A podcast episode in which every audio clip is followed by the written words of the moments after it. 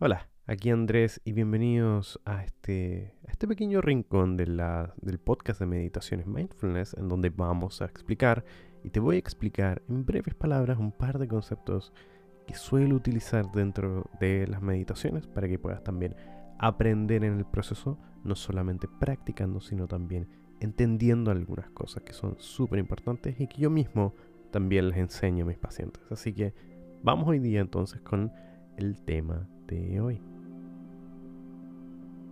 Hoy día toca hablar sobre pensamientos intrusivos. Todos tenemos pensamientos, ¿no?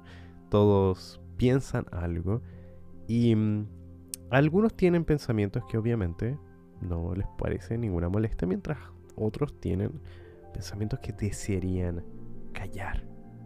Los pensamientos intrusivos son justamente intrusivos porque pueden aparecer en cualquier momento y si bien estos pueden ser callados, por ejemplo, concentrándote en otra cosa, trabajando, por ejemplo, parece que fuese un tipo de esfuerzo inútil, porque el momento en que dejas de trabajar o dejas de distraerte, vuelven a aparecer.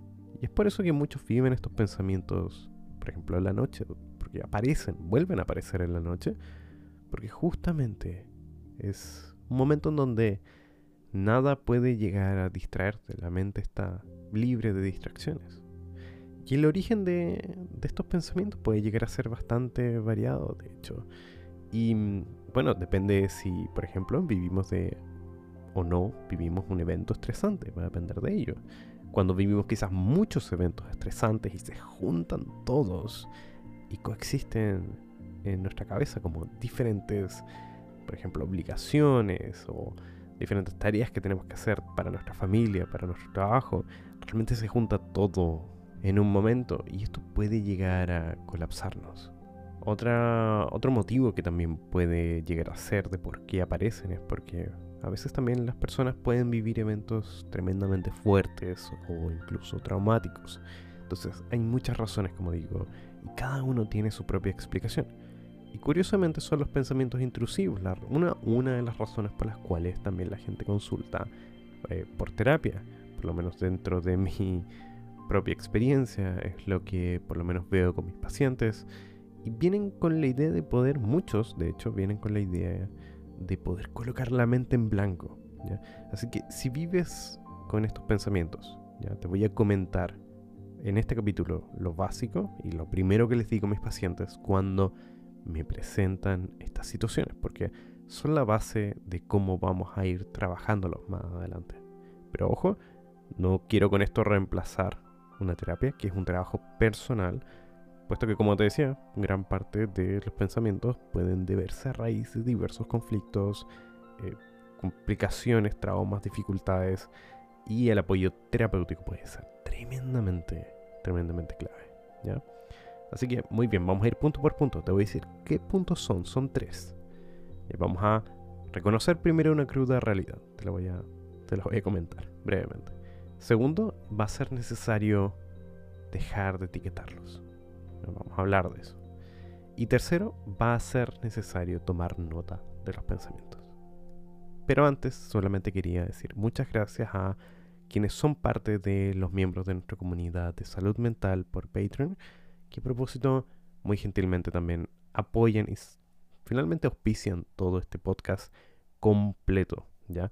Así que si por alguna razón has escuchado esto en cada meditación y te parece, no sé, quizás estás curioso de saber un poco más, la verdad es que es una plataforma en donde subo contenido, ya sea como podcast de, psicología y salud mental, eh, en extenso, pero también meditaciones sin anuncios, y estoy también escribiendo un pequeño libro en donde ellos saben exactamente de qué se trata. De hecho ya está el primer y parte del segundo capítulo, si no me equivoco.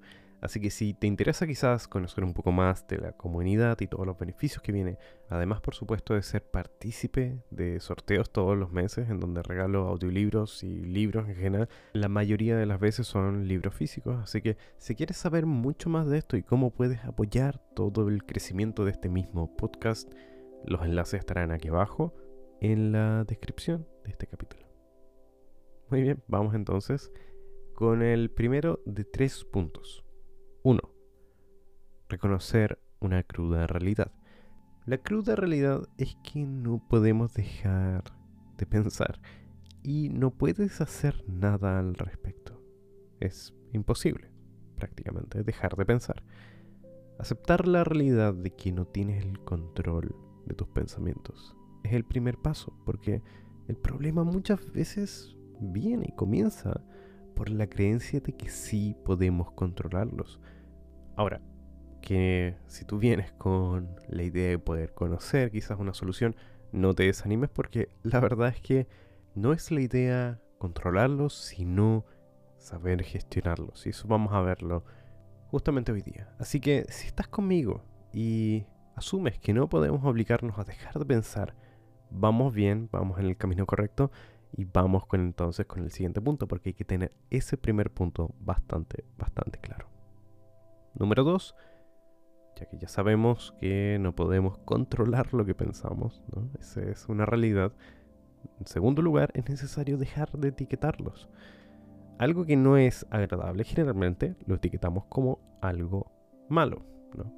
Algo tiene un montón de etiquetas, pero en general podemos decir, ok, hay algo malo, ¿no? Algo agradable lo etiquetamos generalmente también como algo bueno. Pero si has meditado en el podcast, te darás cuenta que suelo evitar poner cualquier tipo de juicio de valor sobre lo que pensamos.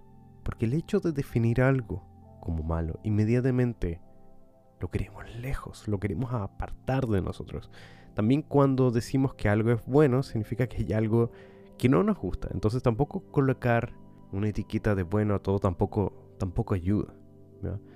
Entonces, lo que sí puede ayudarnos es eliminar todas estas etiquetas de todos estos pensamientos, ya que así podremos dejar de evitarlos y observarlos por como son.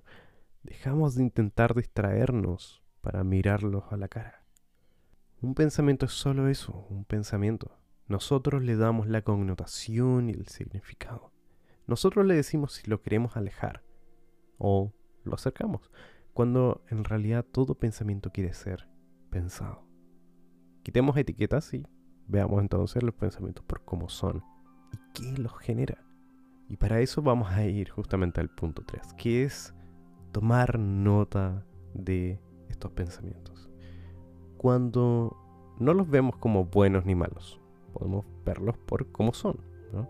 Dejamos de evitarlos y vemos qué los causan, qué los generan aceptamos el hecho de que vengan incluso con estas sensaciones tan incómodas. Incluso aquí te sugeriría poder escribir en un papel una lista de supermercado y observa cuántos pensamientos son después de meditar. Intenta escribir en puntos todo lo que piensas, todo lo que pasó por tu mente, todo lo que quizás te angustió. Y vamos a ver cuántos son. ¿Qué los genera? ¿Qué los causa? qué es aquello que los motiva a aparecer, qué los une también uno con otro. Y allí se encuentra generalmente el siguiente paso que deberías dar. A veces es necesario un poco más de apoyo y ayuda en esta tarea y por eso es que la terapia puede ser tan efectiva para darnos esta claridad. Y es cuando vemos los pensamientos por cómo son y los escuchamos y por lo tanto vemos cuáles son, por qué aparecen y planificamos en torno a ellos. Es que con el tiempo vemos cómo estos de a poco van perdiendo volumen en la medida en que solucionamos ciertos temas que en un momento gritaban, pero que ahora no son más que un susurro y es posible que en el futuro también sea solo un recuerdo.